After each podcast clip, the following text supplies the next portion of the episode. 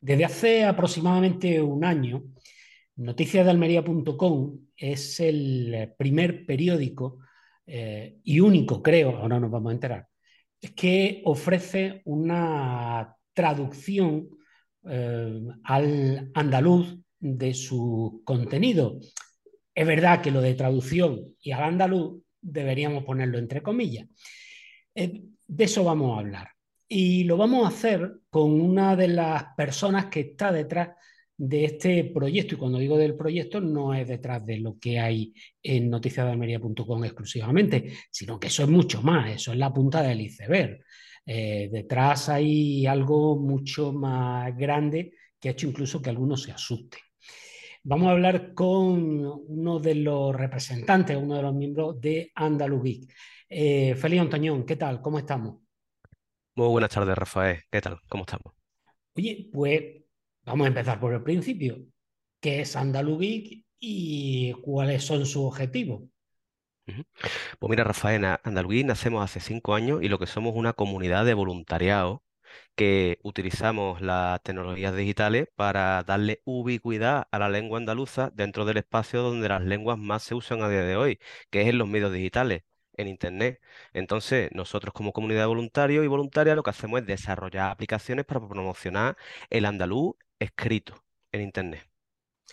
Muy bien, pero eh, yo he hablado del caso de, Noticias de Almería, donde nuestros lectores habituales saben que hay un botón que pinchan y automáticamente lo tienen en esa traslación al, andaluz. Eh, pero ¿Qué otras cosas habéis hecho posible a través de esta comunidad?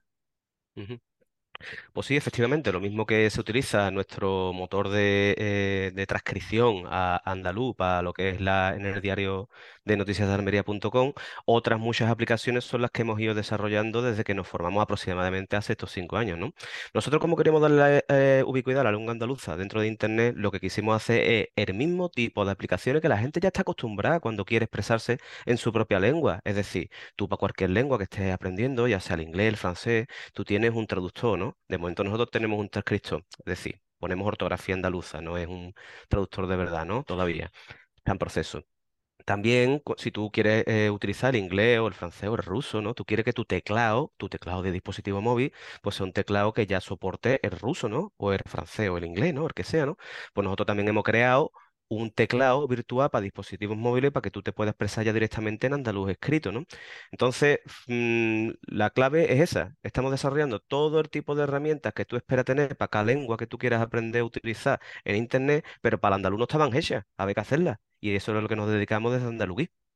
Claro, pero la primera pregunta que se plantea es, ¿existe el andaluz? El andaluz es, porque verás, tú eres bastante más joven que yo, pero eh, yo he ido viendo cómo con el tiempo esto ha ido, entre comillas, diría, degenerando. Cuando yo era pequeño y estudiaba lengua castellana, eh, algo que se empeñan algunos en llamar español, cuando español es lo que hablan en Argentina o en México. En, la península ibérica eh, lo que se habla o el idioma oficial del Estado español es el castellano. Eh, según la Constitución esta, según la Constitución de la República y como mínimo, como mínimo, de los libros escolares de 1900 que he consultado, era lengua castellana. Lo de español llega con Franco. Pero hecha esa digresión, eh, en aquellos libros que yo estudiaba, el, el andaluz se definía como un dialecto. De dialecto luego pasamos a habla, y ahora acento. Y para más, acentos, como si en toda la provincia de Almería, que es de donde hablamos, se hablara igual, y en toda la provincia de Sevilla se hablara igual, y en toda la provincia de Cádiz se hablara igual, en, toda, en todo ese territorio, pero a la vez eso fuera distinto entre una provincia y otra, es decir, una división más eh, dentro de, del andaluz. Eh, todo eso vosotros cómo lo solucionáis técnicamente. Pues mira, Rafael, lo primero, una cuestión eh, es que lo, que me estás preguntando, al margen de cómo lo solucionamos nosotros lingüísticamente, que te voy a dar respuesta, es el hecho de que esto es una pregunta que va más dedicado a la gente que estudia lingüística. Ciertamente es que la propia ciencia lingüística ha avanzado bastante y desde los parámetros de la sociolingüística, pues no hay diferencia entre una lengua y un dialecto. Es más, los sociolingüistas te dirían, ¿no? Un famoso aforismo, ¿no? De Max Weinrich, eh, sociolingüista del Yiddish, eh, te diría, mira, es que la diferencia entre una lengua y un dialecto es que la lengua tiene una armada y una marina. Es decir, cualquier forma de habla acaba elevándose a la categoría de idioma, ¿no? De lengua, por la vía de la política, no porque lingüísticamente haya algunas características que las haga más lengua que otro dialecto, ¿no? Pero claro, esto es una cuestión que queda abierta al ámbito de lo que son los lingüistas y demás. Nosotros desde Andalucía lo que entendemos y lo que compartimos mucha de la gente que defendemos la, lengua andaluza, es que hay una realidad identitaria que nos marca a las andaluzas y a los andaluces, que es que independientemente de la provincia que seamos, identitariamente se nos marca como andaluces, tal como os hablamos. ¿Ok? A pesar de las diferencias que puedan haber, sí, la, entre una provincia y otra. Lo mismo que hay diferencias entre distintas provincias y se puede hablar de castellano o español, o incluso más allá de los mares, ¿no? En Latinoamérica. A ver si no se va a poder decir lengua andaluza, porque hayan ciertas diferencias de vocabulario. Dime tú si no hay diferencia de vocabulario entre el español de Argentina y el español de mm, Valladolid, ¿no? Por ejemplo, ¿no? Entonces, todo esto es una cuestión de perdona, O entre quienes sostienen que todos en la península ibérica hablamos castellano o español, pues las diferencias que puede haber entre un gallego o un catalán hablando castellano y un andaluz hablando castellano. Sin embargo, se sostiene que todo eso es castellano y hay una unidad. Sin embargo, cuando hablamos de Andalucía, si un sevillano habla distinto a un almeriense, ya no existe el andaluz porque un sevillano y un almeriense hablan distinto. Efectivamente. Me, no, me gustaría a mí darle más peso a lo que es la lingüística y la sociolingüística y a toda la gente que le interese estas cuestiones a adentrarse dentro de lo que a día de hoy mm, hacen la gente dentro de la, de la academia, porque con la lingüística ocurre como con el fútbol, con la medicina, que todo el mundo opina. Y opinión, a opinión tenemos todo el mundo un derecho. Pero una cosa es el derecho que tengamos la opinión y otra cosa es que la ciencia avanza, ¿de acuerdo? Y la, la lingüística y la sociolingüística, la realidad es que nos dan la razón. La lengua andaluza hay que defenderla. Y eso es lo que nosotros creemos y por eso lo desarrollamos técnicamente. ¿Cómo lo resolvemos nosotros? Pues mira, lo vamos resolviendo poco a poco a base de lo que son los, vamos a decir, los grandes hits, ¿no? De la lengua andaluza y cuando hablamos de, de, mm, de la variedad interna, ¿no? Que tiene la propia lengua andaluza, lo mismo que cualquier otra lengua integra cierta variabilidad interna, ¿no? Una de las grandes cuestiones siempre ha sido el hecho de que, mira, es que el andaluz no se puede escribir porque es que en las ciudades se cesea, alguna, en otras se cesea, ¿no? En algunos pueblos de jejea, ¿no? Lo mismo se dice en andaluz, cervecita, cervecita, cervejita, cervecita, ¿de acuerdo? Y, justamente por esa cuestión hay gente que dice, pues no se puede escribir en andaluz. Venga, vamos a ver. Esto es una cuestión técnica, ¿no? Sobre cómo se ortografía. Si hay una variabilidad con la sibilante, pues lo que se hace es determinar de manera eh, acordar un carácter para representarlas a todas, y eso es lo que los lingüistas que propusieron el estándar para andaluz decidieron recuperar el carácter cedilla, la C con cedilla, como una forma de escribir cervecita, cervecita, cervejita, cervecita, con cedilla, reemplazando la sevirante, y así se escribe de una única manera y Cacuá que lo lea en su propio registro particular. Así, de esta forma, si alguien quiere marcar, mira, yo es que escribo ceceando y quiero que me lean ceceando. No tenga usted ningún problema en escribir con la Z. La cedilla se propone como una suerte de cortesía hacia el lector o lectora. Porque si tú no quieres que el lector, si tú quieres que el lector o lectora lea el andaluz en su propio registro, pues tú utilizas la C con cedilla para escribir. Si tú quieres forzar al lector a que te lea en tu propio registro, pues escribe cervecita con S o escribe cervecita con Z en función de tu propio registro. No tiene por qué haber ningún problema en ese sentido. Ahora bien, si hay que hacer una recomendación desde el andaluz EPA, desde el estándar para el andaluz, se recomienda escribir con cedilla, la C con cedilla, y que cual lo lea en su particular registro. Todas estas opciones las presentamos en Andaluguí a través de nuestras herramientas. Así, en nuestras herramientas tú puedes elegir expresarte en registro estándar o personalizando en tu propio registro más personal. Claro, lo que pasa es que es necesario un registro estándar porque es la manera de, Ahí está. de generalizarlo, ¿no? Y ahí está. hemos hablado, También. hemos hablado de la, de la C Cedilla. Eh, yo recuerdo que hace ya algunos años entrevisté a un, a un profesor, eh, por cierto, mm, era del Partido Popular, que había publicado un libro sobre el andaluz, eh, al que en el título lo calificaba como, bueno, lo ponía como vanguardia del español, ¿no? Y hablaba de, de todos estos temas y venía a decir, respecto, y, vuelvo a la C con Cedilla, que realmente lo del ceceo y el seseo mm, y la C, la Z, la Z y, y la S, mm, en realidad era lo mismo, era exactamente lo mismo, era la C con cedilla que en un momento dado se empieza eh, a dispersar y entonces en unos sitios acaba de una manera, en otros de otra, y lo mismo que acaba de un modo podría haber acabado con, del otro. Por lo tanto, entendía que también en su caso que la C con cedilla eh, era una, una, solución bastante útil eh, a la hora de bueno. transcribir el andaluz. ¿no? Y, y te voy, aparte de, ese, de esa de esa letra, mm, ¿utilizáis alguna otra más para la transcripción del estándar? Pues sí, en, estándar, o sea, al final lo que es el estándar para andaluz son un conjunto de reglillas, no son demasiadas. Animo a la gente que entre en nuestra web, andaluz.es, andaluzacabado.es, y que se familiarice con las herramientas y que lo vea y que lo practique, son pocas. Otra, pero otra de las reglas que puede ser de las más significativas porque salta a la vista, ¿no? Y mm, al, al no ser algo que estamos acostumbrados cuando escribimos en castellano, es la introducción del acento circunflejo sobre las vocales. Es decir, ese gorrito, ¿no? Como a veces se ve representado, ¿no? Una A con un gorrito. Lo tiene el portugués, lo tiene el francés, lo tienen muchas lenguas romances de nuestro reo, ¿no? Entonces, ese carácter se propone, para el estándar, se propone recuperarlo de las lenguas romances. No, lo, tuvo el castellano, creo que hace mucho, ¿no? Pero ya no. Igual me estoy educando. Portugués y francés lo tiene. Y eh, se recupera el carácter eh, circunflejo en este sentido. Es decir, otro de los fenómenos que bien las hablantes y los hablantes eh, manifestamos que, es muy distintivo, muy característico del andaluz, es que hay una supresión, por ejemplo, de, la, de los plurales, ¿no? Al final de palabras. Es decir, yo no digo, yo no digo eh, los niños, aunque tampoco digo los niños comiéndome la S, como nos suelen decir desde el norte. Oiga usted, no se come uno la S.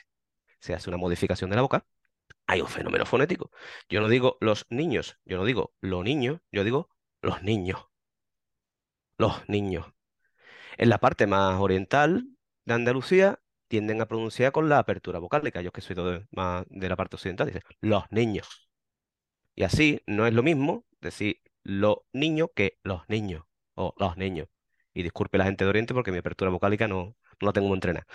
Entonces, ¿por qué si el, si el mismo, si se da el mismo fenómeno independientemente de la zona de Andalucía y ese fenómeno responde matemáticamente al mismo caso, ¿por qué no marcarlo ortográficamente de una manera estándar, única?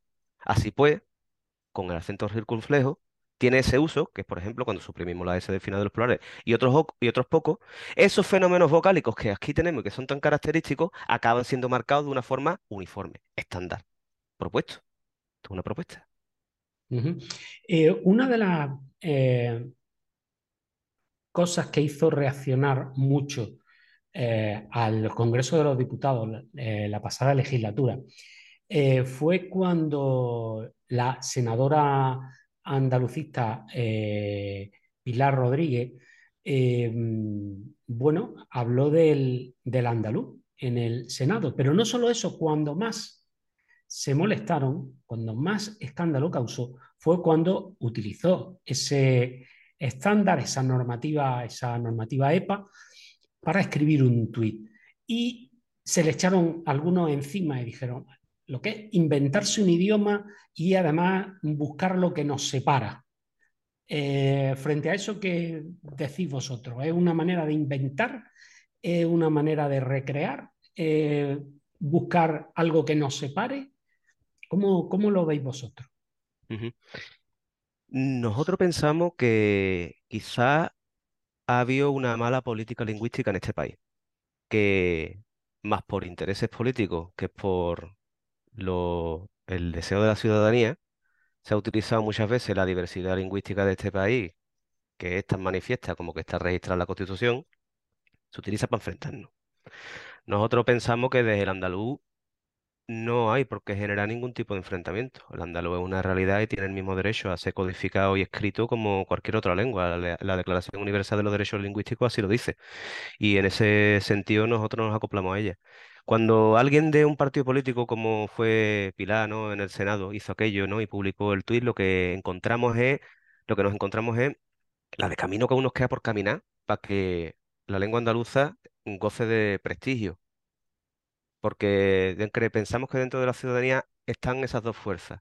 Está, por un lado, la mala política lingüística que hace que nos enfrentemos en base a la lengua, cuando debería ser una, una cosa que, que, nos motivara, ¿no? La diversidad lingüística y de la riqueza que tenemos en este país, ¿no? Eso nos debería motivar, ¿no? Por eso, por un lado, ¿no? Y por otro lado está la cuestión de que la lengua andaluza no goza de prestigio, siempre es la lengua del cateto, ¿no? Entonces eh, es muy fácil que eh, se le pueda atacar por ambos bandos, ¿no? Es una de las cosas que nos mueve de a nosotros de Andalucía crear aplicaciones para fomentar el uso de la lengua andaluza en, Internet, que la lengua goce de prestigio y que se reconozca como, como una más, porque está en el mismo derecho que otra cualquiera. Eh, fíjate que hay, mm, porque algunos, vuelvo a lo de eh, lo que nos separa, el inventar y tal. algunos seguramente no, no recuerdan cuando en el colegio estudiaron a Nebrija, eh, ¿cómo, tiene lugar el nacimiento de, la lengua castellana. Y es que em, en un momento dado, pues los reyes eh, de Castilla y Aragón le encargan a un andaluz, a Nebrija, porque era de Lebrija, eh, le encargan que haga lo que llamaríamos el estándar para el castellano, que es la gramática castellana. ¿Y qué idea tiene en ese momento? ¿Qué idea expresa Nebrija en ese momento? Que hay que escribir cómo se habla. Bueno, pues mm, vosotros habéis seguido la escuela de Nebrija, ¿no? La de escribir cómo se habla. Totalmente. Y acoplándonos perfectamente a aquello que dejó escrito Nebrija, como tú bien has dicho, que así como hablamos escribir de mismo, porque si no, en vano serían halladas las letras. Eso es lo que decía Nebrija hace 500 años, ¿no? Y sí, bueno, Nebrija optó por codificar la, o sea, fíjate las cosas del destino, ¿no? Nebrija andaluz optó por, por codificar la lengua castellana utilizando la norma toledana, si bien no me equivoco, yo no soy historiador, pero por estar aquí metido me voy aprendiendo cosillas, ¿no? Ahora, pues toma la norma toledana, que no la norma, la norma sevillana, ¿de acuerdo? Que la norma sevillana en aquel momento también gozaba de cierto prestigio, pues era el Puerto India, ¿ok? Y, em, bueno, perdón, pues, pues o sea, es antes del puerto de Indias, claro. Pues la norma sevillana también tiene cierto prestigio, acopló aquella. Si no hubiera sido la norma toledana en la que se hubiera escogido Nebrija y hubiera optado por la norma sevillana, pues otro gallo hubiera cantado. Pero bueno, aquí nos encontramos 500 años después recuperando su senda y eh, intentando fomentar el hecho de que como hablamos de escribimos, pues en manos y no serían allá las letras. Sí, fíjate, y recuerdo también, y seguro que, que, lo, que lo recordarás precisamente por, por estudiar este tema, eh, que en la época de, Nebrija pues eh, se escriben cosas contra él, algunos, algunos libritos, algunos opúsculos, ¿no? Y en uno de ellos, que se llama El diálogo de la lengua, lo que le echan en cara es que hay que ver los reyes de Castilla y Aragón, que le encargan a un andaluz escribir la norma castellana. Qué locura, que al final lo que va a acabar haciendo, lo que ha hecho, es una norma andaluza en vez de castellana. Es decir, que es que todo un poco, un poco confuso, ¿no? Totalmente, era Juan o Alfonso de Bardé, bien no, me, bien no me acuerdo si era Juan o Alfonso de Bardé, y efectivamente en ese diálogo decía, decía textualmente eso, ¿no? Que mm, será Nebrija muy doctor latín, pero en castellano no está muy versado por aquello de Sandalú. Seguimos cargando con el estigma, ¿no? Cuando, sí, fíjate que, la cosa no es nueva. no, no, en absoluto, en absoluto, absoluto. Y, son bonitas simetrías, ¿no? fíjate, me, me, acuerdo también ahora que cuando, cuando ha hablado de que los andaluces no decimos lo niño ni los niños, Em, que nuestra paisana, eh, Carmen de Burgos, en el inicio de una de sus de su obras, precisamente dice algo así, ¿no? Que, que cómo le gustaría ella poder escribir eh, en andaluz unas partes que, de, su, de su novela, eh, que está ambientada precisamente en el Cabo de Gata, en su lugar de, de origen. Y, y, dice eso, ¿no? Dice, pero claro, pero no tengo, no tengo forma de escribir Jesús mm, como se dice aquí en Andalucía, ¿no? Porque no decimos Jesús ni Jesús. Claro, mm, igual si hubiera utilizado el circunflejo, pues se hubiera logrado e, ese objetivo que tenía. Por ejemplo, por ejemplo, uh -huh. hubiera podido ser. Vamos atrasados en materia de, de proponer un estándar para que la gente en Andalucía pueda decir, venga, mira, así se escribe andaluz y bien está. Siempre va a quedar... Oye, mmm, sí, eh, como estamos acabando, lo que me gustaría eh, preguntarte es, eh, bueno, aquellas personas que estén interesadas en todo, en todo esto, primero, ¿dónde pueden dirigirse? Ya nos has dicho una página web, andaluz, terminado en h.com, eh, y luego también promocionáis mucho en, en, Twitter y en redes sociales, mucho merchandising, que la verdad yo lo recomiendo porque eh, además de promocionar el andaluz, eh, se hace con, con, buen humor y con alegría, como debe ser, eh, con, de un modo muy directo, nada de enfrentamiento, todo, todo muy, muy de sonrisa, ¿no? Eh, ese merchandising se podía conseguir a través de, de, Internet, pero ya estáis empezando también a vender algo en tienda física. Eh, háblame un poco de todo esto. Sí, sí, bueno, la, la web donde la gente se puede eh, eh, informar un poco más es en andaluz, acabado en H, como bien has dicho, punto es, ¿vale? Ah, y dentro okay, de eso... Punto es, punto es. Tendrán acceso allí a todas nuestras aplicaciones y también acceso, si quieren, para estar en contacto con nosotros, en nuestro canal de aprendizaje en andaluz. Tenemos un canal que lo mismo que tú, lo mismo que si estás aprendiendo ruso, te gustaría tener un canal donde chatea con gente en ruso para ir aprendiendo. Si tú quieres ir aprendiendo andaluz y chatear, tenemos nuestro canal de Telegram con 940 personas y eh, ahí todo el mundo que está interesado en aprender, pues puede incorporarse e ir aprendiendo, ¿no?